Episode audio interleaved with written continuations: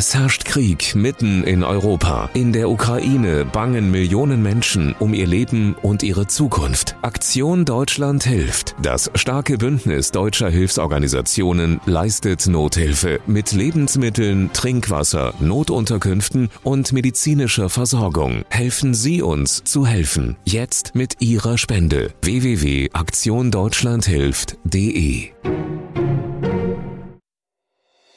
Hör mal! Das sind wir, Freunde von Nils.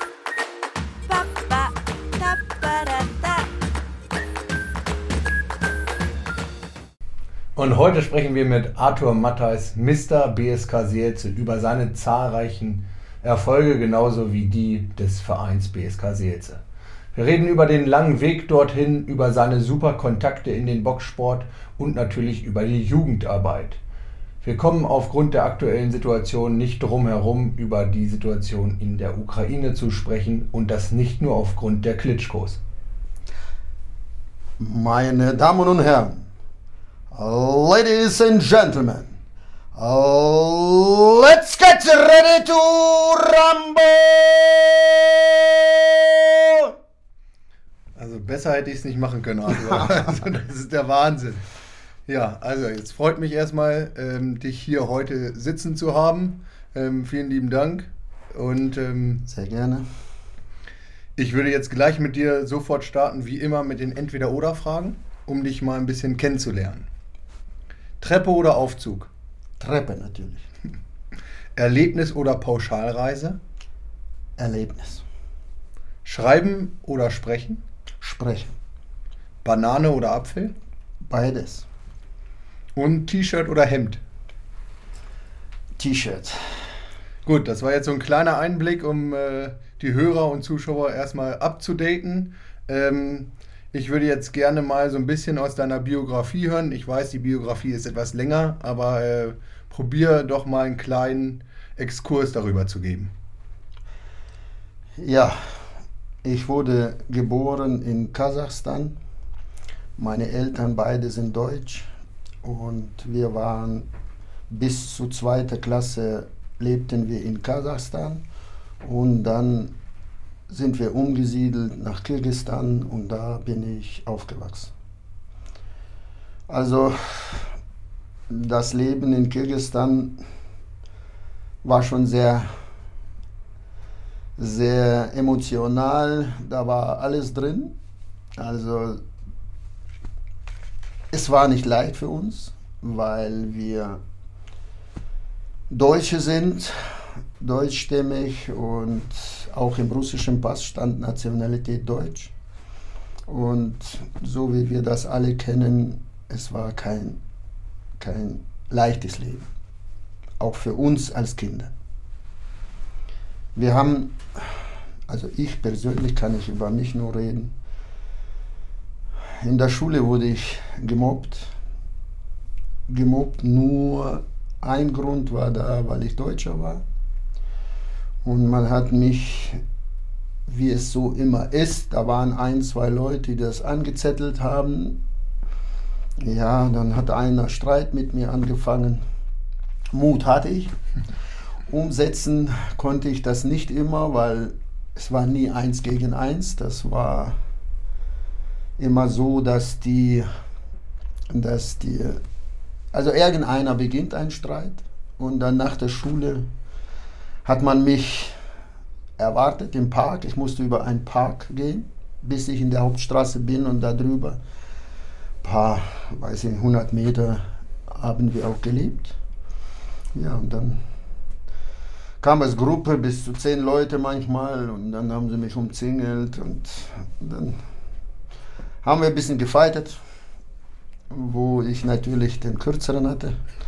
Dann bin ich nach Hause gegangen, gelaufen, verblutet, zerrissene Hemden, dann Stress auch zu Hause bekommen. weil Eltern oder meine Mutter dachte, dass ich Streit mache mit auf den Straßen, ne? aber war leider nicht so.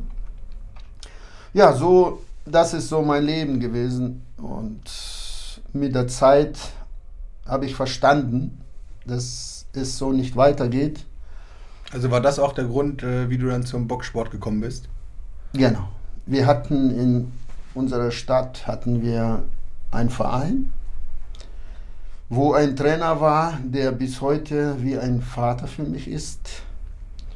Wir haben bis heute auch Kontakt. Wenn wir uns anrufen, dann sind viele Emotionen drin. Wir reden viel über Sachen. Er hat mich auch geprägt, also sehr viel mir gegeben. Ich sage mal, meine Eltern haben mir die Ehrlichkeit gegeben, die Menschlichkeit gegeben, aber er brach mir bei, wie man so in so schwierige Situationen im Leben durchkommen könnte. Ja, also ist schon ein Mensch, der mir sehr, sehr, sehr viel bedeutet. Ja, und wo ich gemerkt habe, dass es nicht so weitergeht, dass ich muss mich wehren können, ja, war mein Kopf dann plötzlich mit einer Sportart verbunden und das war Boxen. Ja, ähm, viele Unwissende sagen aber ja auch einfach, äh, Boxsport ist einfach nur so ein bisschen draufhauen. Ähm, du als Profi, sag mal, was zeichnet den Boxsport insbesondere aus und was macht ihn denn auch so einzigartig? Ja, Boxsport ist eine wirklich eine besondere Sportart. In dieser Sportart wird alles, alles wird äh, trainiert, so wie Kondition, Ausdauer, Kraft, Schnellkraft, Explosivkraft, alles was dazu gehört. So auch mental wird der Mensch, also entwickelt sich auch sehr, sehr positiv. Und die Sportart, ich sag mal, bis zu meinem 15. Lebensalter war der Boxsport für mich ich hatte nur eins im Kopf gehabt, das zu lernen, um ich auch meinen Peinlicher auch gegenstehen kann, gegenüberstehen kann und auch mich verteidigen kann. Aber dann eines Tages war für mich ganz klar, dass diese Sportart ist die beste Sportart, die man, die man sich vorstellen kann. Das war für mich ein Schritt, ein Schritt ins sportliche Leben, wo ich mit Leidenschaft diese Sportart gelebt habe und ja, die Erfolge, die ich hatte, sprechen auch für sich. Ja, zu den Erfolgen kommen wir später noch. Aber warum ist es denn für dich die beste äh, Sportart? Also zum Beispiel auch ähm, ganz klar wird euch ja auch, oder ist ja auch Disziplin ähm, ein Thema? Ja, also bei dieser Sportart ist es wirklich mit Disziplin, hat das sehr viel zu tun. Ja, man prägt den jungen Menschen, die zum Sport kommen, schon von Anfang an schon ganz einfache Sache, zum Beispiel nach der Größe sich alle aufstellen in einer Reihe. Es ist nicht so durcheinander, sondern es ist gezielt. Da wird alles von Anfang an bis zum Ende äh, geschult, schon, schon in diesem Alter. Das sind so Dinge, wo wir vielleicht später auch nochmal hinkommen werden, wenn es um Disziplin geht. Aber die Sportart prägt, prägt wirklich die Disziplin und Verständnis auch zwischeneinander.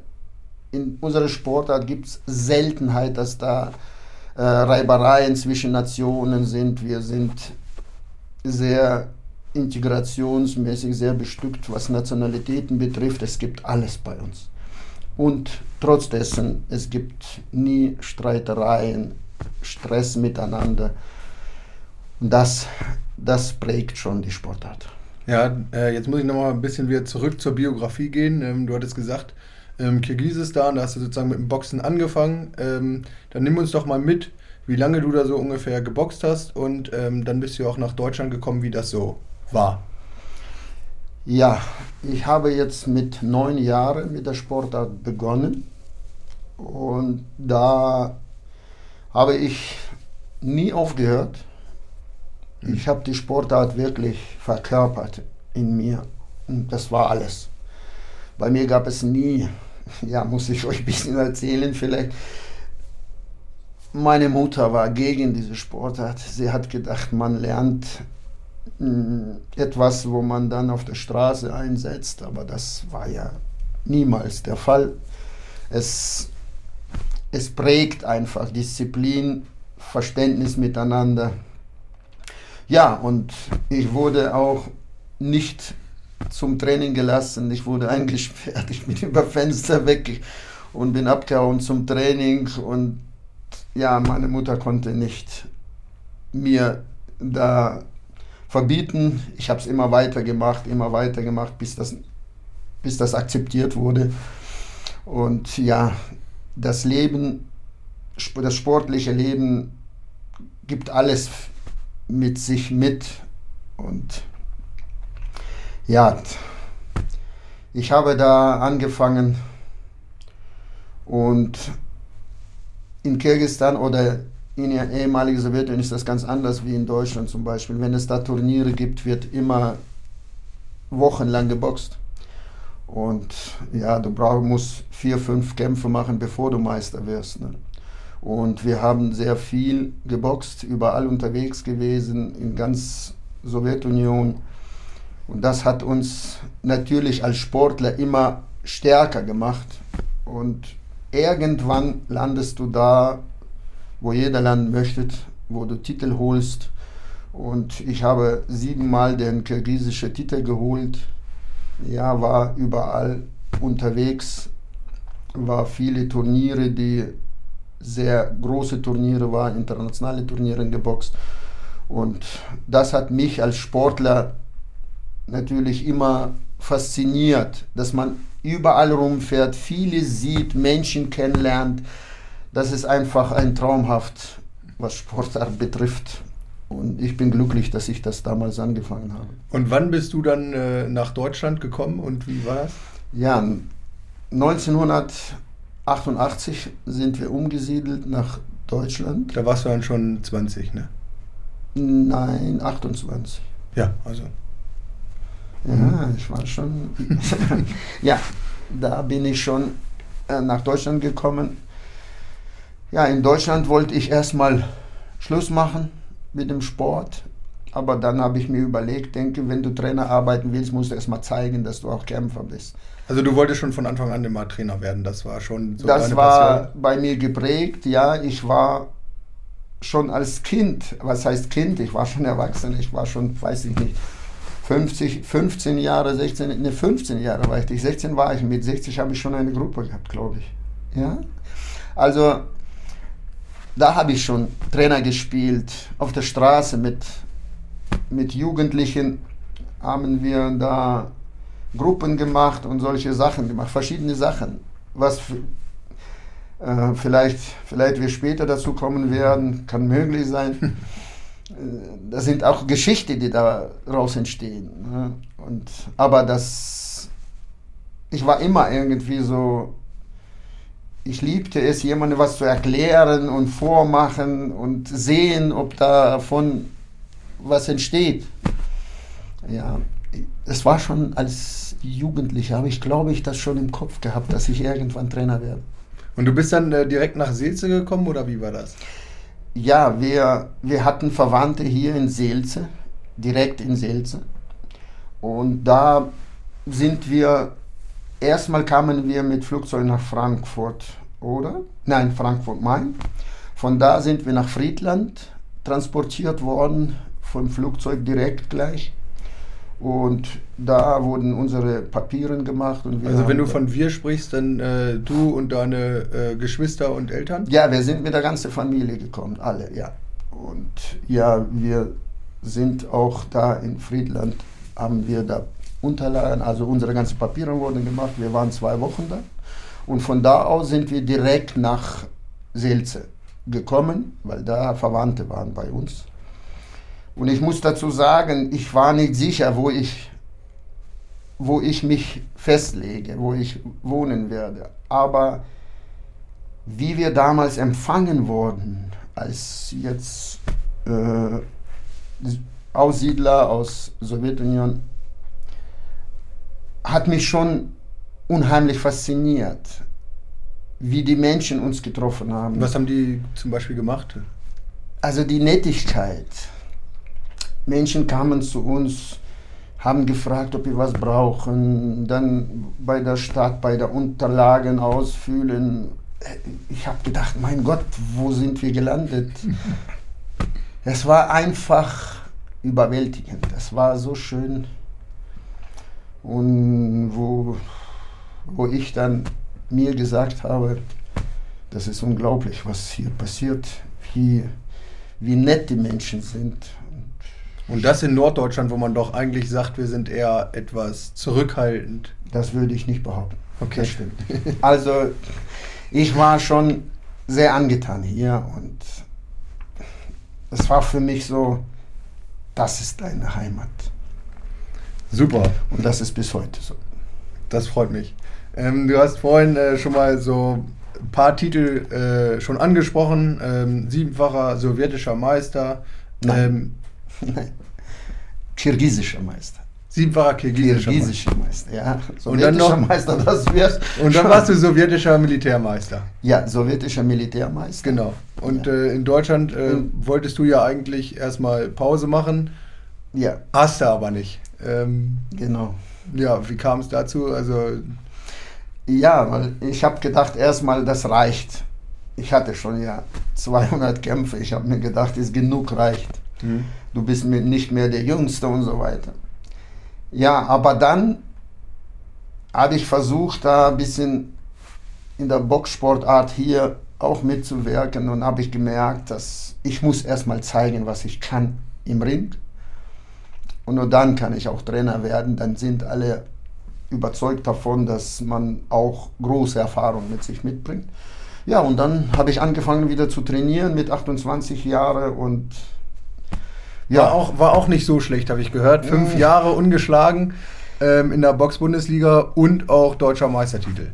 Genau, genau. 1990, da war ein bisschen Geschichte. Da boxte ich im Finale gegen einen Sportler, der äh, gefälschte Papiere hatte. Und das war eine knappe Sache im Finale. Und dieser Titel wurde mir später anerkannt, ja, dem aberkannt und natürlich mir zuerkannt. Ne?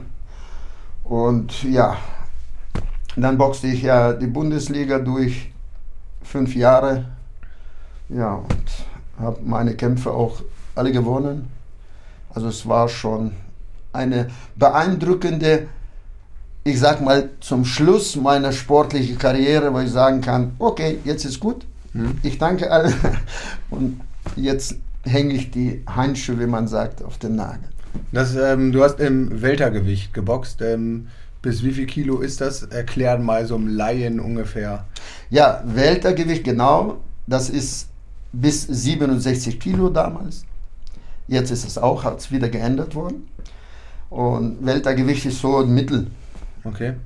Man, man spricht zum Beispiel, ich kann das durchgehen kurz, Federgewicht, das ist 57 Kilo, so die Gewichtsklasse, die auch in der Bundesliga stattfinden. Hm.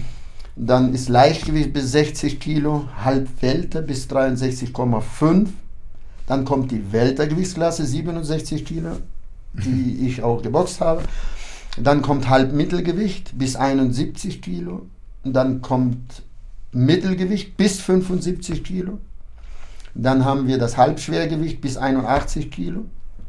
Und dann kommt Schwergewicht bis 91 Kilo. Und dann kommt die Superschwergewichtsklasse über 91 Kilo. Da kannst du auch 200 wiegen, ist ein Problem. Ja, da kann man sich wahrscheinlich dann nicht mehr ganz so gut bewegen. Ey, ja, hat man ein bisschen Probleme. Ja. Ähm, wir hatten aber jetzt die ganzen Titel äh, angesprochen. Aber was ist denn für dich persönlich so dein größter Erfolg? ja, also ich würde mal sagen, mein größter Erfolg sind nicht meine Titel. Mein größter Erfolg ist natürlich meine Familie. Also ohne diese Familie werde ich auch nicht erfolgreich, auch in meiner Trainerkarriere oder Vorsitzender Karriere. Also mein größter Erfolg, mein, meine größte Liebe ist meine Familie. Das hast du aber schön gesagt.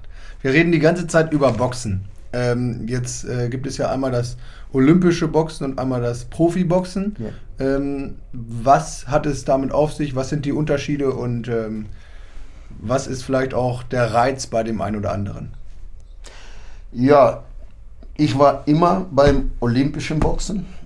Ja, und Unterschied zwischen diesen zwei Arten ist schon sehr groß. Also das olympische Boxen geht über drei Runden je drei Minuten. Das ist unheimlich hohes Tempo, was da angenommen wird von Anfang an. Wenn Gong, dann geht es gleich los. Und das ist so neun Minuten volles Feuer. Bei Profiboxen, Profiboxer boxen bis zu zwölf Runden. Und natürlich, wenn die Profiboxer mit diesem Tempo, was olympisches Boxen macht, beginnen, dann würden sie am Ende ihres Kampfes körperlich tot sein.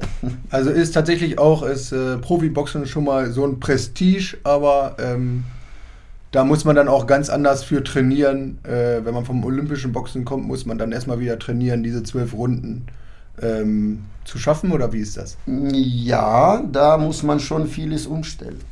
Ja. Also du kannst nicht dieses Tempo gehen, das bedeutet, du musst dich umstellen. Deine Trainingseinheiten, hm. deine Trainer müssen das alles ändern. Trainingspläne müssen anders geschrieben werden, muss man, das muss anders umgesetzt werden. Also das ist eine ganz andere Choreografie. Es ist eine andere Welt, ja. Andere okay. Welt. Also olympisches Boxen ich sage, ich bin, mein Herz schlägt für olympisches Boxen, aber seit kurzer Zeit ist olympisches Boxen, Profiboxen mehr miteinander vermischt. Also ich bin gespannt, wie es ausgehen wird, weil jetzt kann man olympisches Boxen boxen und auch Profiboxen boxen. Ne? Muss man dann Anträge stellen, irgendwelche, die noch nicht gemacht sind. Das ist vor kurzem passiert. Und unser Weltverband, IBA, die haben das jetzt so ermöglicht. Sind wir gespannt, wie es endet. Aber äh, du hast ja gerade gesagt, also man muss sozusagen als Sportler sich komplett ähm, umorientieren. Wie soll das denn überhaupt möglich sein, wenn einer mal olympisches Boxen boxt und danach wieder Profi? Das geht doch gar nicht. Oder kann man diese zwei Choreografien trotzdem immer mal wieder abrufen? Ja, das muss umgestellt werden. Deswegen frage, frage ich mich immer wieder, wie soll es, wie soll es laufen? Aber anscheinend geht das. Ich bin gespannt, ich lasse mich neu belehren. Das ist noch. du lernst nie aus. Nein. Ähm, wir haben jetzt die ganze Zeit über dich gesprochen. Ähm, jetzt kommen wir natürlich auch äh, zum BSK Seelze. Du bist Mr. BSK Seelze, sagt man so schön. Ähm, nimm uns doch mal so ein bisschen auf die Reise mit. Du bist dann nach Deutschland gekommen, hast dann eben die Boxhandschuhe an den Nagel gehangen und dann bist du ja zu der Trainerkarriere gekommen. Ähm, wie ist es mit dem BSK Seelze gestartet? Ja, okay, also 1993 habe ich eine Sparte in einem Verein beim TUS Selz gegründet. Hm. Das ist so mein Baby, sag ich mal. Das war mein Ziel und ich wusste, dass ich das gehen werde. Und das habe ich auch auf mich genommen. Ich wusste, dass es viel Arbeit dahinter steht. Ehrenamt ist nicht einfach nur Ehrenamt. Da braucht man sehr viel Zeit und das könnte man nur dann machen, wenn man das wirklich selber will. Und ich habe das auf mich genommen, eine Sparte aufgemacht und wir wurden schon nach ein, zwei Jahren waren wir schon an der Spitze des Niedersächsischen Boxsportverbandes. Und ja, das ist so das, was irgendwas in dir so immer drin ist, musst du irgendwann loswerden. Das ist die Zeit gekommen, wo ich mir gesagt habe, so jetzt kümmerst du dich um den Sport als Trainer. Du entwickelst junge Menschen, die zu dir kommen, solche kleine Knirpse, die kommen mit solchen Augen, ah, Trainer, und, und irgendwann, du guckst immer nach unten, irgendwann guckst du nach oben. So schnell geht die Zeit. Die werden groß, die werden erwachsen und das ist das Schöne. Das hat mich immer geprägt. Nicht die Erfolge stand auf dem ersten Grund für mich auf dem ersten Platz. Der Grund war nicht das. Es war einfach junge Menschen von den Straßen, Schulen. Ich bin ja in die Schule gegangen. Ich bin in die Klasse reingegangen. Ich habe so Werbung gemacht. Meine erste Trainingseinheit, die es überhaupt stattgefunden hat, waren 54 Jugendliche. Dafür gibt es noch ein Foto, die auf der äh, dieser Kletterwand haben sie sich hoch und so ein Foto gemacht, damit alle reinpassen. Das war ein Wahnsinn, das war ein, ist ein schönes Foto. Irgendwann zeigen es. Ich habe es bei mir in der Halle. Und das war das erste Foto, wo wir angefangen haben. Und seitdem ist unsere Halle nie leer. Nie leer. Wir machen das wirklich mit Leidenschaft und der Verein lebt natürlich mit Mitgliedern und ja, wir haben sehr viele junge Leute. Und ihr seid aber, ähm, erst war es ja TuS Seelze, dann Ja. wurde es BSK Seelze. Ja. Und ähm, dann habt ihr in der Oberliga äh, angefangen zu boxen. Nimm uns mal mit so auf die Karriereleiter dieses Okay. Vereins. Ja, also seit zwei, 2000 sind wir ein eigenständiger Verein geworden, BSK Selze. Und wir sind 2004, ja glaube ich, 2004 sind wir in der Oberliga eingestiegen. Ich habe gesucht, Sponsoren gesucht, gesucht, dann mit flatterndem Herzen haben wir gesagt, so jetzt, jetzt geht's los, wir machen's. Und dann sind wir in der Oberliga eingestiegen. Und wirklich, wir haben mit eigenen Leuten die Oberliga gewonnen. Das ist, das ist schon Geschichte eigentlich. Und dann sind wir in die zweite Bundesliga aufgestiegen. Und in der zweiten Bundesliga haben wir länger geboxt, weil finanziell habe ich mir nicht getraut, in die erste Liga zu gehen. Und wir sind in der zweiten Bundesliga fünfmal deutscher Meister geworden. Und fünfte Mal sind wir ungeschlagen deutscher Meister geworden. Wo der Deutsche Boxverband dann mich angerufen hat und mir gesagt hat, Arthur, tut uns leid, aber du darfst nicht mehr in der zweiten Liga boxen. Du musst aufsteigen. Ja, dann bin ich wieder schärfer noch nach Sponsorensuche gegangen. Nimm uns mal mit auf. Ich habe gehört, es gibt so ein Erlebnis, wie du so einen Sponsor äh, gefangen hast. Du hast den mit in deine Halle eingeladen. Erzähl uns mal, wie war das? Ah, ja. ja, das war äh, bis heute unser Hauptsponsor Avacon, Elektri, äh, Elektrogigant, ne, Energiegigant. Und wir haben miteinander Gespräch gehabt und das, sie waren zu dritt, ja, zu dritt. Wir haben uns unterhalten und sie haben sich überlegt und haben gesagt, okay, wir unterstützen die Jugendarbeit bei euch. Ich sage, wenn wir schon hier sitzen, warum gehen wir nicht einfach in der Halle? Weil ich habe jetzt in, in einer Stunde Training. Die haben gesagt, ja, warum nicht? Wir gehen mal, wir machen das mal, wir gucken uns das an. Sind auch äh, ein oder zwei waren Fußballer, glaube ich, früher. Und dann, wir sind früher, halbe Stunde früher gekommen. Ich habe die Halle gezeigt. Und sie haben sich gesetzt an den Stuhl, Stühlen und sitzen und warten. Und Kinder kommen. Ich habe immer sehr viele Kinder gehabt in der Halle, manchmal bis 40. Also ist es auch heute so. Und dann, sie kamen rein und wir sitzen, reden und die Kinder kamen rein, kommen rein, gehen. Das ist, wir erzählen sie auch so, dass wenn, wenn sie kommen und jemand Fremder da ist, müssen sie hingehen, Augen schauen, kurz Augen schauen und sagen, guten Tag, begrüßen mit Hand. Und sie saßen da und die Kinder kommen rein und einer nach dem anderen gehen vorbei. Guten Tag, guten Tag, guten Tag und gehen weiter. Und das ist, hallo, hallo, die saßen so und sind rein. Ich sage, wir beginnen. Und dann steht eine Schlange wuch, an der, da, ich stehe vom Ring so, zu der, äh, zu, zu der äh, Reihe. Und sie stellen sich hin und so einer nach dem anderen, nach der Größe. So, und die Kleinste hinten. Und ich sage so. Und dann fange ich an zu reden. Und es ist still. Redet nur einer. Ich rede. Und sie stehen, hören und reden mit. Und dann hören sie wieder. Und ich sage, habe ich erklärt, ange auch vorgestellt, habe gesagt, ja, wir haben heute Besuch. Ja, und äh, ich, ihr seid von uns alle ganz herzlich willkommen und die Kinder alle. Und die sitzen so, ja. Und das war so. Und dann Training hat angefangen. Und ich habe gesagt, so, heute, das mache ich immer wieder, die allgemeine Aufwärmung, wo es nicht sportspezifisch, boxspezifisch spezifisch geht, lasse ich immer einzeln.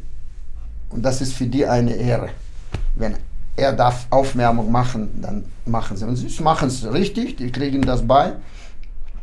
Und dann habe ich gesagt und dann angefangen und ich bin hingegangen und habe ich und die sitzen und sagen, das kann nicht wahr sein. Wie ist das denn möglich?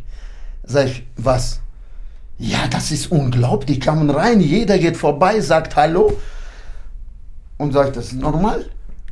Dann haben wir gesagt, Herr Matthijs, wir unterstützen sie. Das war. Und das ist diese Geschichte, die tolle Geschichte. Bis heute reden sie noch darüber. Aber ist das denn, also ähm, BSK Seelze gilt ja schon als einer der bestorganisiertesten ähm, Vereine, gerade im Boxsport überhaupt äh, Deutschlands. Ist das denn so ein bisschen das Geheimnis, äh, diese Disziplin und dieses Engagement, ähm, auch gerade mit den Jugendlichen?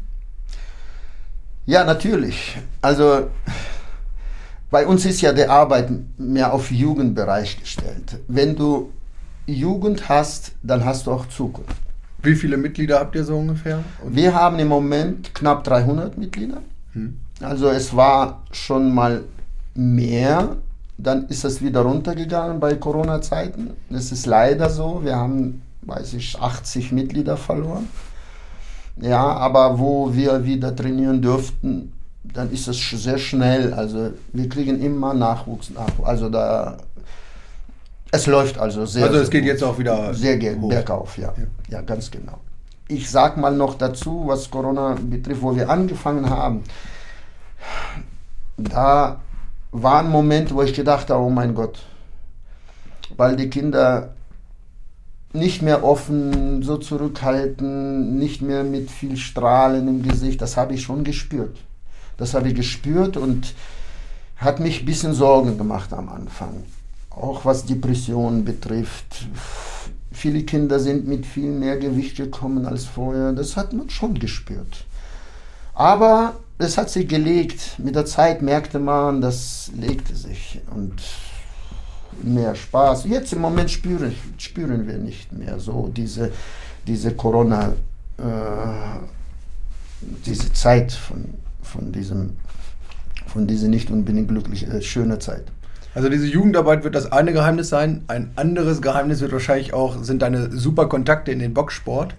Ähm, beispielsweise ähm, gibt es da eine Geschichte mit, ich hoffe, ich spreche ihn richtig aus, mit Ozu, äh, Ozubek Nazarov. War das richtig? Ja, das stimmt. Ja. Ozubek Nazarov. Der ist WBA, äh, siebenfacher WBA-Champion äh, gewesen. Und dann gibt es noch eine äh, Geschichte mit den Klitschkos. Kannst du uns mal kurz da so ein bisschen mit auf die Reise nehmen? Also das sind deine Kontakte. Wie kam es zu den beiden Geschichten? Ja, der Orzubek Nazarov, äh, wo ich nur, ich glaube, 16 Jahre alt war, habe ich einfach, unser Trainer hat uns gesagt, wer fünf Jungs bringt in der Halle, die in der Boxposition stehen können und ein, zwei schlagen können, richtig schlagen können, der bekommt Ballhandschuhe. Das sind die Handschuhe, die kleinen Handschuhe, die man an den Geräten machen kann. Für uns war das alles. Und ich habe dann gleich auch so eine Gruppe gebildet auf der Straße. Und so kam so dieser junge Mann, Orzubek Nazarov, als kleiner, er war sechs Jahre jünger als ich. Und so haben wir trainiert und so habe ich die Gruppe zu unserem Trainer gebracht.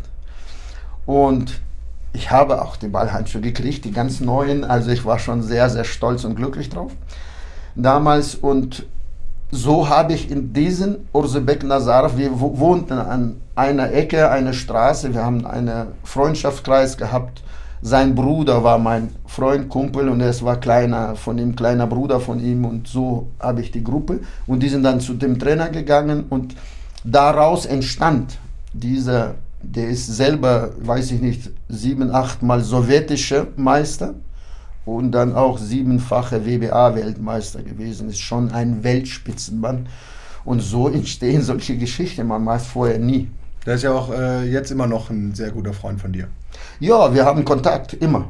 Also wir telefonieren über WhatsApp miteinander, unsere Familie, wir sind befreundet, ja. Wenn ich nächste Mal wenn jetzt die mit Corona-Zeiten vorbei ist, möchte ich schon dahin fahren und ihn sehen, Freunde sehen, Trainer sehen. Das wäre für mich ganz toll. Kommen wir von dem einen Champion zum anderen, Klitschko. Ähm, auch mit denen hattest du ja eine Berührung. Wie war das denn? Ja, kurze Berührung, genau. also 1995 bei der Weltmeisterschaften in Berlin war ich da. Da war schon bei mir, ich habe angefangen schon als Trainer gearbeitet. Ich hatte schon eine Gruppe Jungs, die auch in der Bundesliga geboxt haben. Damals war Flensburg. Und ich war bei dieser Weltmeisterschaft in Berlin und da habe ich Wladimir und Vitali Klitschko kennengelernt. Wir saßen auf Tribünen zu dritt und haben gesprochen. Die haben gefragt, ob ich Möglichkeit habe, hier in Deutschland in der Bundesliga Möglichkeit, dass ich da reinbringen kann. Ich habe gesagt, ja, ich werde das im Kopf behalten und gerne, natürlich. Und dann zwei Wochen später ruft mich der Manager damals von Flensburg an und hat gefragt, pass auf, Arthur, ich brauche unbedingt Superschwergewichtler. Hast du irgendwas in Russland? Sag ich, nö, ich habe in Ukraine äh, Vitali Klitschko. Das ist der älteste, ältere ja. Bruder. Und er sagt, ja, super, das wäre gut, okay. Und er, dann hat er der Kontakt gestellt über Ukraine. Und das hat nicht geklappt mit Vitali. Und da sagt er, kannst du mir andere jemand finden? Sag ich, ja klar, nimm Wladimir. Sagt er, nee, ist zu jung. Sag ich, nimm ihn, mach dir keine Gedanken, er wird alles schlagen. Sagt er, okay, gut, ich vertraue dir. Und so entstand das, dass Wladimir ist dann nach Flensburg gegangen und hat Bundesliga Flensburg hat er auch alles gewonnen. Und so ist dann Vitale dazugekommen und sie sind so Profi geworden. Ne? Wie, mit wem, das ist keine Geschichte, das weiß ich nicht mehr. Das macht ja nichts, aber kommen wir gerade von den Klitschkos zu einer anderen äh, Situation. Gerade ähm, müssen wir darüber sprechen, über die Lage in der Ukraine. Ähm, die beiden sind ja auch da äh, sehr aktiv. Ähm, wie nimmst du diese Situation wahr? Hast du gerade durch deine Kontakte so ein bisschen ähm, auch Verbindung da hinein? Wie siehst du gerade die Lage und was macht das mit dir? Ja, ich kann nur eins dazu sagen. Krieg ist Zerstörung, Elend, Menschen leiden darunter, Frauen, Kinder. Also ich, ich sage nur eins, nein zu jedem Krieg, egal was das für einer ist. Es ist sehr, sehr unangenehm und ich hoffe, dass es schnellstens zum Frieden kommt. Ja, ähm, du bist ja gerade was das Projekt oder die Projekte angeht, bist du ja eine Art Vorreiter. Hast du denn schon gerade Ideen oder erweckt es irgendwas bei dir ähm, hinsichtlich ähm, der Ukraine? Wie könnte man vielleicht den Menschen helfen? Hast du da schon Ideen, weil du ja theoretisch die Sprache so ein bisschen sprechen könntest? Oder was würdest du den Menschen mitgeben, die, ähm, die jetzt helfen wollen? Du weißt ja, was die vielleicht eher brauchen könnten. Ja, was ich so bis jetzt mitgekriegt habe, viele Menschen helfen auch wirklich. Ja, also toll, so wie es jetzt geht, dass jeder versucht, mit egal was zu helfen, damit den Menschen etwas besser geht. Aber das ist schon, ich sage, da muss mehr gemacht werden. In erster Linie auch in materielle, das ist jetzt, glaube ich, am wichtigsten, dass die Menschen haben ja gar nichts. Die sind jetzt, äh, die kommen jetzt auch nach Deutschland, die haben ja nichts. Und da brauchen die Hilfe. Und dann müssen wir alle auch helfen. Also wir haben auch schon vom Verein auch, wir haben so Schlafsäcke. Das glaube ich ist gerade im Moment sehr gut. Ich habe das mal früher gekauft für, wenn wir zu Turnieren fahren oder so. Und das spenden wir jetzt auch auf alle Fälle an Bedürftige. Und ich würde mich sehr freuen, dass da viele, viele Menschen da irgendeinen Beitrag dazu leisten, damit es einigermaßen besser geht den Menschen, die jetzt flüchten. Vielen lieben Dank für diese äh, ehrlichen Worte. Ähm, ich habe jetzt noch eine Abschlussfrage, ähm, um wieder auf deinen Boxsport zurückzukommen. Also wir haben jetzt gerade viel über die Gegenwart gesprochen.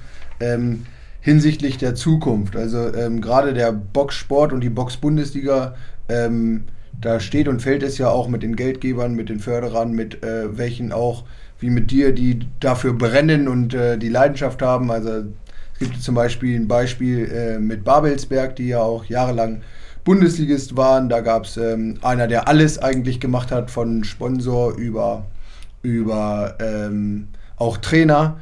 Ähm, du bist ja auch Mr. Äh, BSK Seelze. Inwiefern gibt es da schon Zukunftsgedanken? Was ähm, schwebt dir vor, wenn du es irgendwann vielleicht nicht mehr machen solltest? Hast du da dir schon Gedanken gemacht? Ja, Gedanken macht man sich immer schon. Das ist schon richtig. Man möchte nicht, dass das, was du in Leben gerufen hast, irgendwann stirbt. Das möchte ich auf gar keinen Fall. Ich habe gut engagierte Trainer an meiner Seite.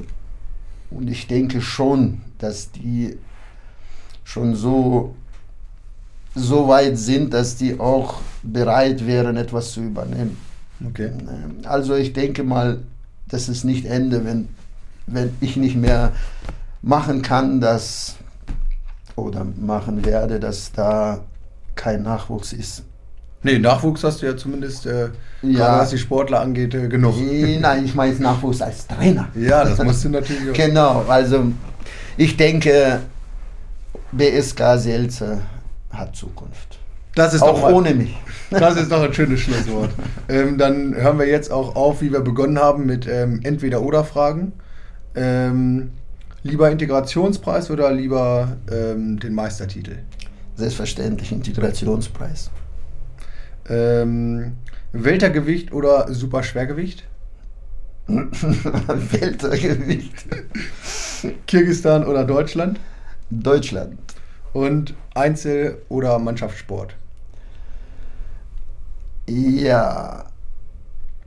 Hier kann ich sagen, wir haben auch einen Spruch. Ein Team, ein Ziel, eine Familie. Also, das ist Mannschaftssport. Wir sind im Ring Einzelkämpfer. Außerhalb sind wir ein Team, sind wir eine Mannschaft. Ja, besser kann man sich sagen. Eigentlich würde ich jetzt gerne meine Stimme zurücknehmen, aber ich bedanke mich recht herzlich wirklich äh, für dieses sehr, sehr interessante ähm, Interview und diese Einblicke, Arthur. Ähm, das ist Wahnsinn, da habe ich auch ein bisschen Gänsehaut, muss ich sagen. Ähm, ich bedanke mich recht herzlich und ähm, es geht weiter, auch nächsten Monat und äh, ihr könnt gerne ein Like und ähm, auch, ihr könnt es auch gerne abonnieren, wie ihr es kennt. Und dann geht es nächstes Mal weiter mit Hör mal, Freunde von Nils.